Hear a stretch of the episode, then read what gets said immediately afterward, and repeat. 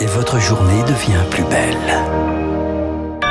Il est 6h30, bon réveil sur Radio Classique, c'est l'heure du premier journal. La matinale de Radio Classique avec Augustin Lefebvre. Et l'essentiel de Charles Bonner qui commence ce matin avec une compétition Charles au sein de la droite. Après l'Assemblée nationale, la réforme des retraites arrive au Sénat demain en commission, jeudi dans l'hémicycle. Un Sénat où les républicains sont majoritaires, des sénateurs de droite qui eux aussi ont leur stratégie et leurs demandes, quitte à s'opposer sur le fond et sur la forme aux députés de leur propre parti Victor Fort. Depuis des semaines, les républicains ont beau avoir mis sur pied une cellule de coordination entre les ténors des deux chambres, les désaccords sont là. Les négociations à rallonge des députés LR sur les carrières longues n'ont pas franchement été appréciées par la Chambre haute. On a une réflexion beaucoup plus mûre sur le sujet, tacle un sénateur. LR version Palais du Luxembourg veut remettre le curseur à droite. La réduction des déficits est un totem et tant pis si cela contredit les collègues de l'Assemblée. Eux vont insister sur les carrières hachées des femmes avec l'idée d'une surcote ou d'un départ anticipé à 63 ans pour les mères de famille. S'ajoutent des amendements sur les régimes spéciaux ou même sur l'ouverture d'une dose de capitalisation dans le système des retraites. Les sénateurs LR ont le sourire aux lèvres, persuadés d'être plus que jamais les faiseurs de roi de cette réforme. Et dans l'opposition de gauche, pas d'obstruction. Le patron du groupe socialiste, Patrick Caner, l'assure dans les échos ce matin.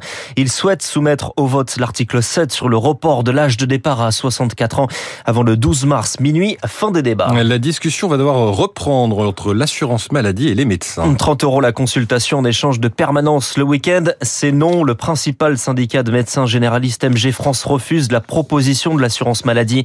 On y revient dans le journal de l'économie. Il va falloir s'y habituer. Parler de sécheresse, même en hiver, effet du changement climatique, des pluies moins fréquentes, des nappes phréatiques moins remplies, les restrictions se multiplient. Déjà en place dans quatre départements. Un plan doit être présenté d'ailleurs en mars par le gouvernement. Sécheresse qui favorise aussi les incendies hivernaux. Antoine de Boutré, le directeur de l'Office national des forêts dans les Pyrénées-Atlantiques. Le risque, il est plus seulement présent l'été, il est aussi présent l'hiver, contrairement ce qu'on pourrait penser, cette période-là de l'hiver est une période à risque pour les forêts puisque on voit qu'on a des périodes de sécheresse et la végétation qui est verte en période estivale, elle est sèche l'hiver, donc elle est très très inflammable. Le risque est vraiment présent. Là, les premières pluies sont arrivées dans les Pyrénées, donc effectivement l'humidité va revenir en sous-bois, donc ça va faire nettement diminuer le risque incendie de forêt. Et par contre, il faut plusieurs jours, voire plusieurs semaines de pluie pour que l'eau pénètre profondément dans le sol et recharge les nappes phréatiques dont on a besoin pour notre eau potable. Par Sarah Ders. Des milliers de foyers étaient privés d'électricité hier dans la Drôme et l'Ardèche, conséquence de vents violents. Dans ces départements, la vigilance orange est levée aujourd'hui. Charles, le président Emmanuel Macron entame aujourd'hui une semaine africaine. Depuis Paris, aujourd'hui, avec la présentation de la stratégie française, tant au niveau diplomatique que militaire, la présence de soldats français au Sahel est de plus en plus contestée. Emmanuel Macron entame mercredi une tournée au Gabon, en Angola, puis au Congo et chez son voisin en RDC. C'est un dossier qui mine les relations entre le Royaume-Uni et l'Union européenne. Depuis leur divorce, c'était en janvier 2021. La question de l'Irlande du Nord ressurgit. Bonjour Chloé Juel. Bonjour Charles. Le Premier ministre britannique et la présidente de la Commission européenne se rencontrent aujourd'hui. Avec cet objectif en tête, régler une bonne fois pour toutes ce contentieux. Après des centaines d'heures d'échanges sur le sujet, une dernière rencontre entre Ursula von der Leyen et Rishi Sunak pour, je cite Downing Street, une discussion finale. Si cela aboutit, la présidente de la Commission européenne et le Premier ministre britannique devraient prendre conjointement la parole cet après-midi. Ce qui se joue ici, c'est le règlement des tensions depuis 2020, date de la signature du protocole nord-irlandais qui réglemente la circulation des biens et donc qui impose des contrôles douaniers entre le reste du Royaume-Uni et l'Irlande du Nord. Et l'Irlande du Nord, c'est le pays qui dispose depuis le Brexit de la seule frontière terrestre avec l'Union européenne. Si Rishi Sunak parvient à s'entendre avec Ursula von der Leyen, rien ne sera encore tout à fait réglé. Le Premier ministre devra alors convaincre l'aile eurosceptique de son parti au Parlement. La Commission européenne veut s'atteler au dossier de l'immigration et redoubler d'efforts sur la réforme du droit d'asile. Réaction au naufrage d'une embarcation qui tentait euh, la traversée de la Méditerranée hier. 59 migrants sont morts hier au large de Crotone, au sud de l'Italie. Le renseignement américain estime qu'il est probable que le Covid provienne d'une fuite accidentelle d'un laboratoire chinois. Rien n'est catégorique, c'est catégorique. C'est l'une des théories sur l'origine de cette maladie qui a mis le monde à l'arrêt.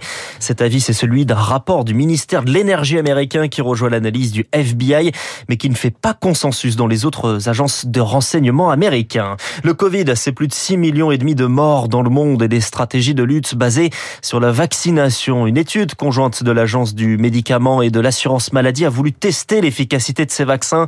Le résultat, Rémi Pfister, les rappels fonctionnent, mais l'effet diminue et diminue rapidement. Une chose est désormais certaine, l'efficacité contre les formes graves augmente avec les rappels, plus de 75% de protection après une quatrième ou une cinquième dose mais elle diminue rapidement dans le temps pour chuter à 22% après 6 mois.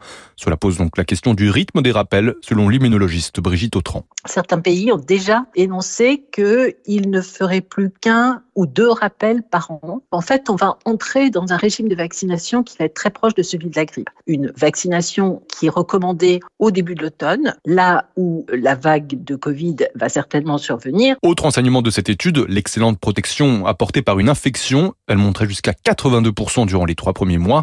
Mais de là à conclure qu'une infection vaut une injection, il n'y a qu'un pas que l'épidémiologiste Marmoud Zureik se refuse à franchir. Il faudrait mieux éviter l'infection on est à, risque de développer des Covid longs, on est à risque de développer des complications comme les, pathologies cardiovasculaires et comme le diabète. Et par ailleurs, on peut contaminer des personnes fragiles et immunodéprimées. Reste à savoir si les données de cette étude persisteront l'automne prochain, car un nouveau variant qui échappe à l'immunité prend du terrain en France, le XBB1.5. Après s'être imposé aux États-Unis, ce cousin d'Omicron représente désormais 11% des contaminations en France. Après son AVC samedi, Pierre Palmade va-t-il être incarcéré La Cour d'appel de Paris prononce aujourd'hui.